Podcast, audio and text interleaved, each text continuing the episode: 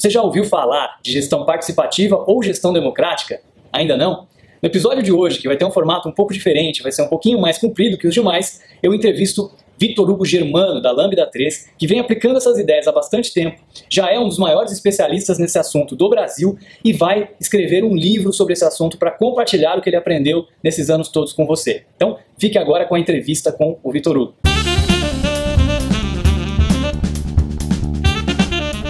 Então, eu venho do, do, da, dessa história de desenvolvimento ágil uh, desde 2003, é, na época eu morava em Florianópolis, trabalhando como desenvolvedor de software, e aí, junto com alguns amigos na época, a gente começou a testar essa história. E nesses últimos pouco mais de 10 anos aí, foram trabalhando como, como desenvolvedor, como agile coach, como que na época se chamava de release engineer. É, trabalhei muito tempo no Sul, também fui trabalhar na Europa como desenvolvedor agile coach. E nos últimos cinco anos, eu resolvi montar a minha própria empresa, naquela, na, naquela ideia de que você, você empreende porque você quer fazer as coisas do seu jeito. Você empreende porque você é uma pessoa super inquieta e está afim de ver alguma coisa acontecer da maneira com que você é, sonha, da maneira com que você espera que uma empresa, que uma empresa ande. E é, a Lambda 3, desde a sua fundação, ela segue um modelo de trabalho um pouco diferente. Então a gente optou por construir uma empresa que tem vários nomes. A gente, a gente chama essa empresa de democracia organizacional, é, numa ideia de ter um ambiente altamente participativo, é, altamente autônomo e que conseguisse trazer é, é, é, alguma inovação do ponto de vista de como a empresa vive. Né? Então, existem as startups que são disruptivas do ponto de vista de produto.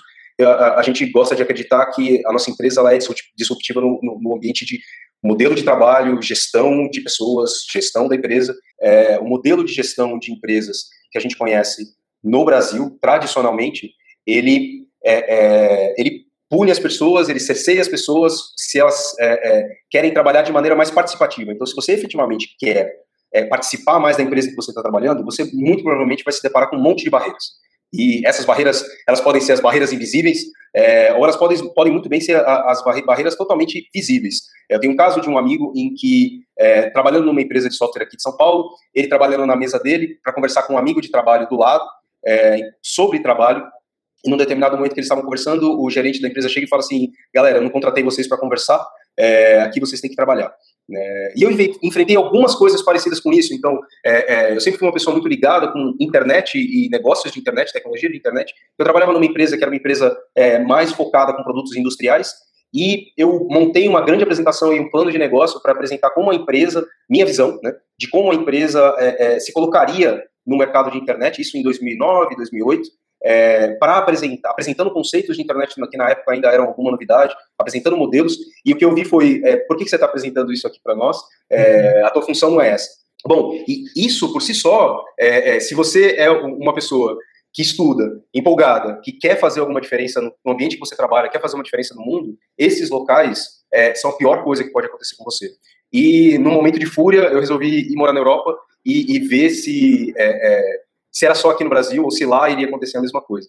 E, na verdade, para minha surpresa, eu, eu, trabalhei em uma, em uma empresa por lá, é, a princípio foram mais ou menos dois anos, e completamente diferente o modelo de, de, de gestão, o modelo de participação de empresas. É, se a gente se interessa por alguma coisa, se você é apaixonado por algum assunto, você naturalmente vai querer participar o máximo possível daquele assunto em qualquer ambiente que você está.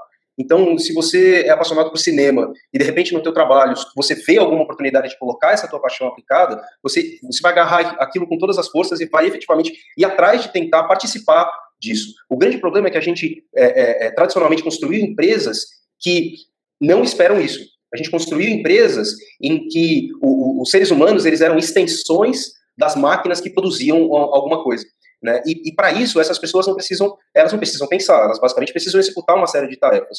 O que é, é, eu tenho visto de pessoas com, a mesma, com as mesmas histórias do que eu, são pessoas que vão um pouco além, ou que querem ir além, porque estão interessadas em muito mais coisas do que só o próprio trabalho, e a essas pessoas normalmente não é dada oportunidade se você tem um modelo de gestão que não permite com que elas sejam o melhor que elas podem ser. Essa história né, de você, você vem para a empresa, mas você precisa se cercear é, é, para não ser a pessoa que você é fora da empresa, isso é um absurdo. Né? E a gente construiu, nós construímos empresas é, com essa postura, né? com essa cultura. Então, é, é como se eu chegasse do, do, no meu trabalho, né? eu pego meu carro, eu, eu desligo meu carro, pego eu, me, me deixo lá dentro do carro e vou trabalhar com essa outra pessoa que não sou eu.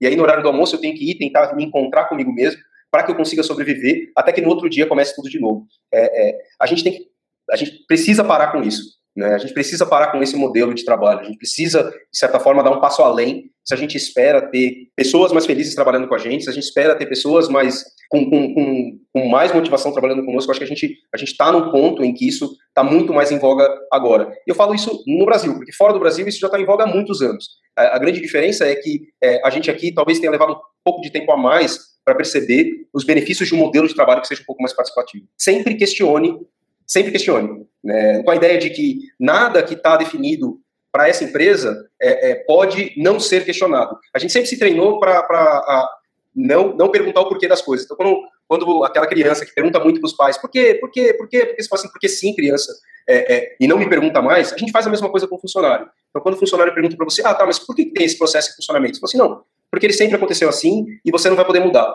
Ah, mas por quê? Então, você não tem que questionar, você só tem que responder, sentar na sua cadeira, executar suas atividades diárias. E, e a gente precisa mudar isso. Né? Nós precisamos de pessoas que cada vez mais perguntem os porquês que as coisas acontecem. Que vai ser o único jeito de você questionar o status quo das empresas, vai ser o único jeito de você efetivamente ter mudanças concretas.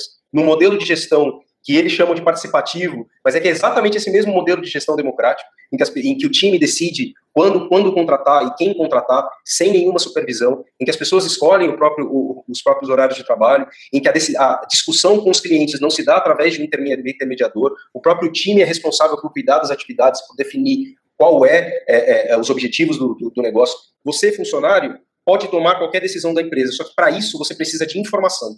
Que informação, que informação é essa? Informação e habilidade. Informações financeiras da empresa, como é que eu sei o como que eu vou gastar o dinheiro da empresa se eu não sei quanto dinheiro a empresa tem. E, e, e num, num, outro ponto, eu preciso saber como tomar decisões baseadas em dados financeiros. Então, eu preciso saber informações sobre o que é fluxo de caixa, o que é planejamento financeiro, o que é planejamento orçamentário, é, como que eu calculo o custo do meu, do meu trabalho justamente para poder é, é, tomar as melhores decisões. Então, assim, exemplos tem, tem de monte. Hoje em dia se fala, se fala muito em a era da participação. Né? Não se fala de é, é, times auto-organizáveis. Né? Aquelas empresas em que todo mundo, as pessoas são inteiras, elas vêm, elas vêm para a empresa como sendo as pessoas que elas são na vida delas.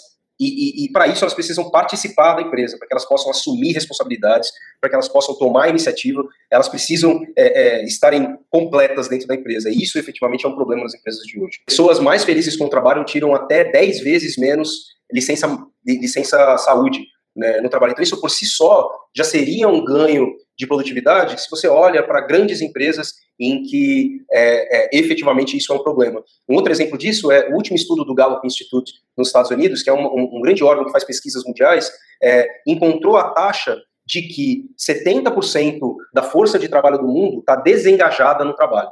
Significa que é muito mais da metade do, da, da tua empresa simplesmente não está muito afim de, de, de, executar o próprio trabalho, não está interessada no que a empresa faz, não está interessada em dar o melhor para a empresa. Né? É, como, como, que você consegue engajar mais as pessoas nesse sentido? Primeiro de tudo, né, as pessoas precisam se sentir responsáveis pelo próprio trabalho, elas precisam se sentir ouvidas, elas precisam estar ter consciência de que é, é, o que elas fazem no trabalho tem algum significado.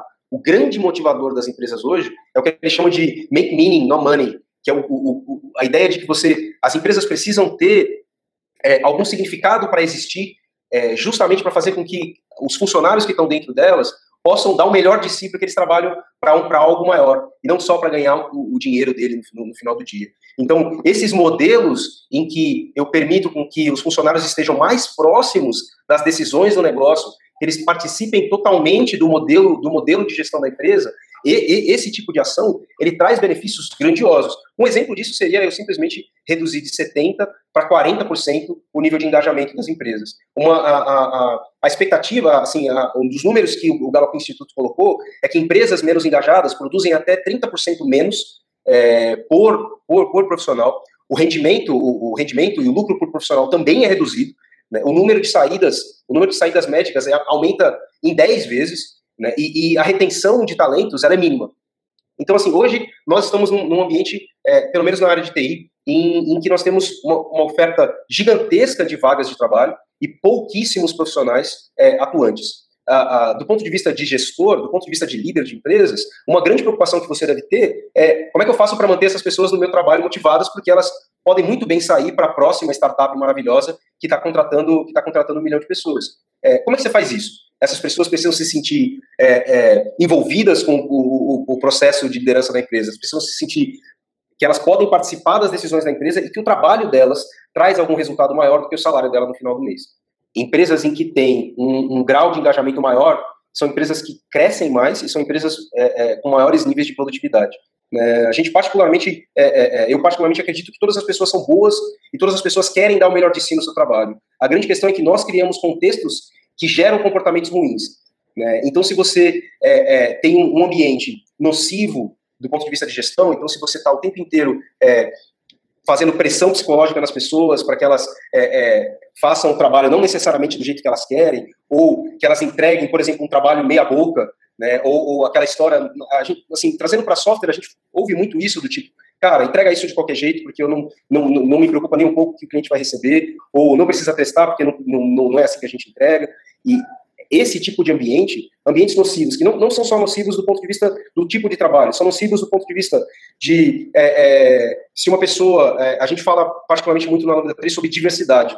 A nossa ideia é, todas as pessoas são maravilhosas, a gente precisa construir um ambiente em que a pessoa, independente de qual, independente de que ela seja, seja, ela pode ser a pessoa maravilhosa que ela é aqui dentro. Se você cria um contexto de trabalho de é, é, segurança para as pessoas, para que elas possam errar, para que elas possam falar o que elas pensam, para que elas possam questionar, para que elas possam participar nas discussões, elas efetivamente vão produzir mais. A grande questão é que em português isso ainda é muito escasso.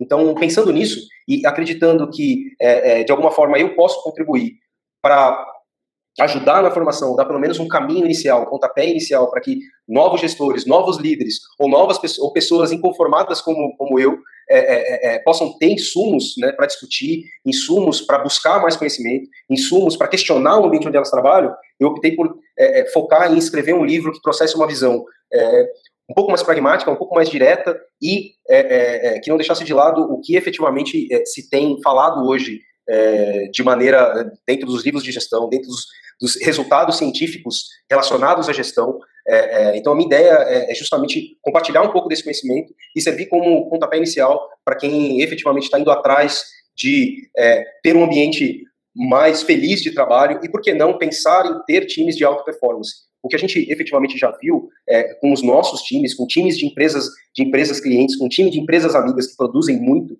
são que aqueles times em que, aquelas empresas em que o ambiente é mais propício, as pessoas trabalham melhor, as pessoas entregam mais. Então, é, se você é, é entra no linkpub.com/barra times autogerenciáveis, tudo junto, você vai ver lá a capa do livro, você vai ver um prólogo que eu escrevi a respeito. E a ideia é aí sim, atrás de, de, de parceiros, atrás de outras empresas que estão tentando coisas sensacionais, e trazer isso para dentro do livro com uma, uma, visão mais moderna, com uma visão mais, mais pragmática. Eu sou André Faria e essa foi a entrevista com Vitor Hugo Germano sobre gestão democrática, gestão participativa. Eu espero que você tenha gostado. Não esqueça de deixar o seu comentário aqui no vídeo, não esqueça de dar um like, de se inscrever no canal e deixar o seu review no iTunes deste podcast. Muito obrigado e até o próximo episódio.